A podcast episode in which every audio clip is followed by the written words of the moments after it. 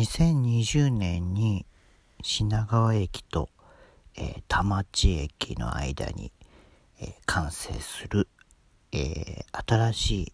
駅の名前が高輪ゲートウェイ駅という名前になったというニュース。高輪ゲートウェイ。ウェイウェイ。ウェイウェイウェイウェイ。えー、まあ、あの、と、いわゆるね、東京のローカルな話じゃないですか。ぶっちゃけで言うと。あの、長野県でいうところのね、なんか、長野県でいうところのって言ってもわかんないと思うんだけど、長野県規模の話をしちゃうと、一個新しい駅ができるって言ったら結構、すごい話だと思うんですよ。長野県で例えたらね。うん。あの、え、駅舎がね、新しくなるっていうとかはね、結構稀にあったりしますもんね。長野駅が綺麗になったよとかね。どっちかっていうと、あの、ローカル線がなんか一個なくなるよとかね、駅が一個なくなるよとかね、そういう話になってきちゃうんですよ、長野県になると。長野県っていうか、あの、長野県に限った話じゃないけど、でもやっぱり田舎のね、その路線の話になっちゃうと、どうしてもこうなんか、ね、あの、電車よりもバスだとか、バスよりも自家用車だみたいな感じで、なかなかこう公共、公共機関になかなかね、乗らないっていう人がまあ、増えてきますよね。まあそれでもやっぱりまだ未だにね、電車って、あの、学生さんの足だったりするわけですよね。結構例えば、ね、その、まあ、小学校、中学校とかはまあ、わりかし近い距離でこう、通うんだけども、高校になると、もういろいろな、まあ、高校が選べるようになるので、もうあのね、電車で通学してく人もいるし、まあ、僕みたいに、まあ僕は割と家から近いところの高校だったので、あの、自転車で、ずーっとこう、自転車通勤をしたり、通勤じゃないな、自転車通学をしたりとか、してましたけど、でもやっぱりあの、電車でね、こう、なんだろう、隣の町から来てる人とか、結構いましたし、まあ、あとは、そうですね、もう中学の時の同級生もね、もうなんか、何駅も向こうの高校通ってたりもしてましたもん。もう隣の市じゃないっていう、もう隣の隣のみたいな感じの、ね、そういう人も結構いたりしたので、まあ、やっぱり学生さんからしたら結構電車ってまだまだ普通に足、足なんですよね。当たり前ですけどね。あの、原付の免許取れるよって言って、原付の免許を取って通学する人もいる、いるんですけど、でもやっぱり、どっちかっていうと、電車通勤の方が楽というか安全というかね、うん、距離的な問題もありますけどね、やっぱり、そのね、高校生とかそういう人たちからしてやっぱり電車通学のための電車ってやっぱ、ね、足だからやっぱその、駅が一個なくなるとか、路線が一個なくなるってなると結構それはそれでね、あの子供たちからしたら、まあ親からもそうですけど結構大事だと思うんですよね。まあ、高校もそうだけど大学になると余計にね、もう、あの、大学になるともっとちょっとこう範囲が広くなっちゃって、なんかもうすごい、電車何本も乗り継いでとかっていうことも結構ザラだったりするんですけどね。これまた僕もね、大学の時はね、あのー、大学の近くの寮に住んでたので、電車通勤とか、あのー、バス通勤とかそういう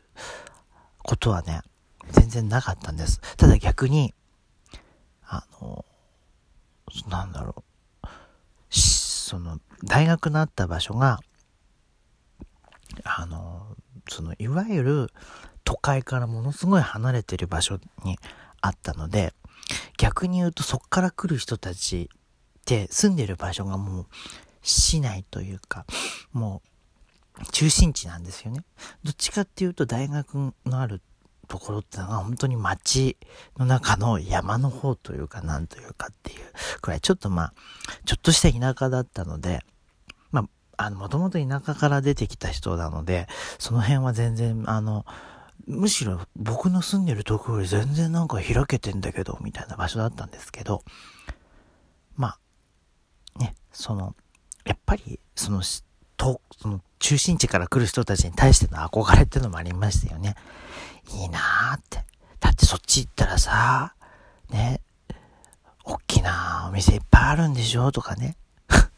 もうね、タワレコとかね、ツタヤとかね、もうなんザラでしょみたいな。本当にもういろんなもうなんかパルコとかあるんでしょみたいなね。ロフトとかあるんでしょみたいななんか。こっちなんかなんかもうあの、スーパー、もうちょっとしたなんかスーパーしかないよみたいなね。ダイエーがあるよみたいな。そんなような感じのね、ちょっとこう妙な羨ましさっていうのをちょっと感じてたりしたんですけど、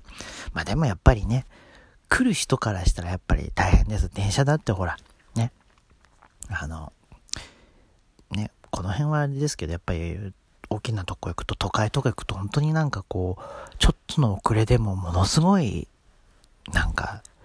変だったりするじゃないですか。人身事故もそうですけどね。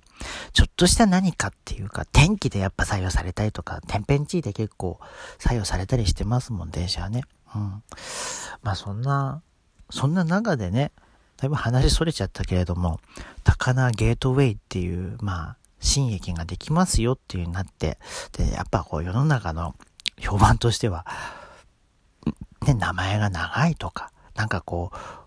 公募で選んだんだけれどもなんか1位は高輪だったのになんでその順位的に低いところから持ってきたんだみたいなことをいろいろ言われてますけどね。でもこれはね、でもね、あの、何でもいいです 高輪だろうが何だろうが何でもいいって言っちゃいけないんですけれども、でもまあ、うん、記憶には残りますよね。うん。なんかあの、朝のワイドショーでどなたかおっしゃってたんですけれどもね、これ普通の名前にしたらみんなの印象に残んないから、あえて、その、応募数が少なかったっていう、なんだっけな、何位だっけ応募数では130位だっけ違うか。なんかすごい低いところのね、1位が高輪、じゃあ高輪でいいじゃないか。でも、それにしちゃったら面白くないと。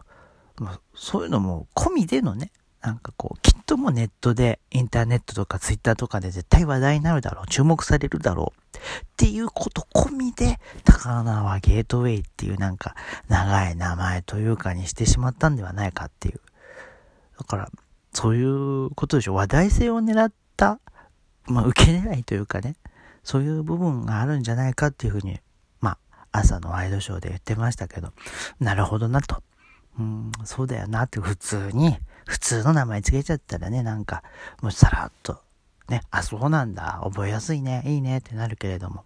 でもそこにあえてこういうスパイスを加える。そして話題になる。それでこう、ね、できてからも、また人も、ね、あ、これが新しい駅だって言って、こうみんなこうそこ行くわけじゃないですか。ね。そんなもんなんですよ。だからわざとダサい名前にする。わざと、なんかこう、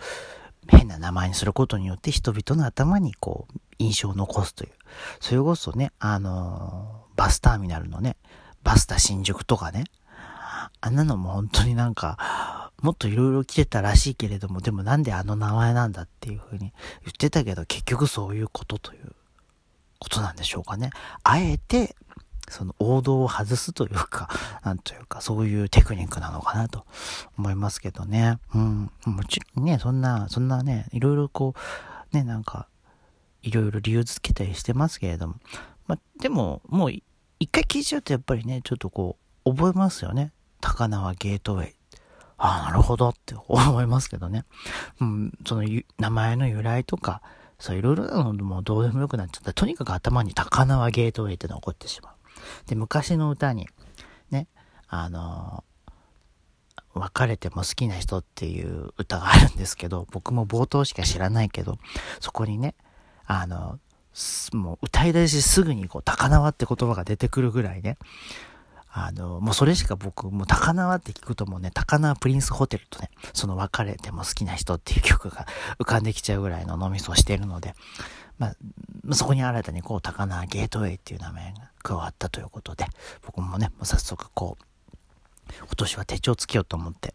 その手帳の最後の路線図のところにこう、ちょも書いてあるんですよ。その品川と田町の間にこう、2020年、20年、新駅って書いてあるんですよ。そこの上の方に赤いボールペンで文字でね、高輪ゲートウェイって 書いておきました。ということで皆さんも今日からね、ちょっとこう手帳とか使う方はあの、端末の、あの、路線図のところにちっちゃくちょっと書いといてみてはいかがでしょうかということで、今日は高輪ゲートウェイのお話でした。